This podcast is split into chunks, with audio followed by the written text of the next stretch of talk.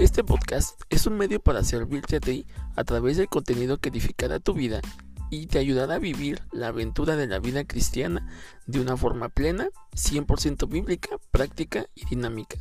Inicia tu día, realiza tus actividades diarias escuchando estos audios que te motivarán e inspirarán para vivir tus mejores días. Mi nombre es Lore y recuerda, tu vida es una causalidad, no una casualidad.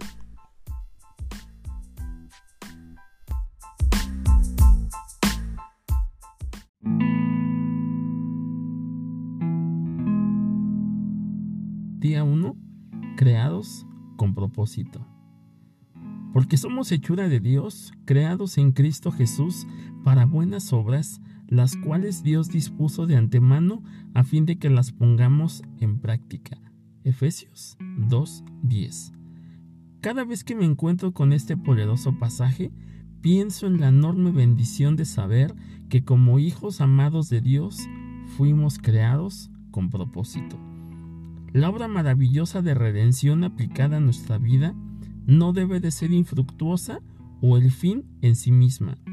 Cuando Dios nos salvó, lo hizo para que cumplamos con sus maravillosos propósitos. De hecho, este pasaje de Efesios dice que somos hechura de Dios.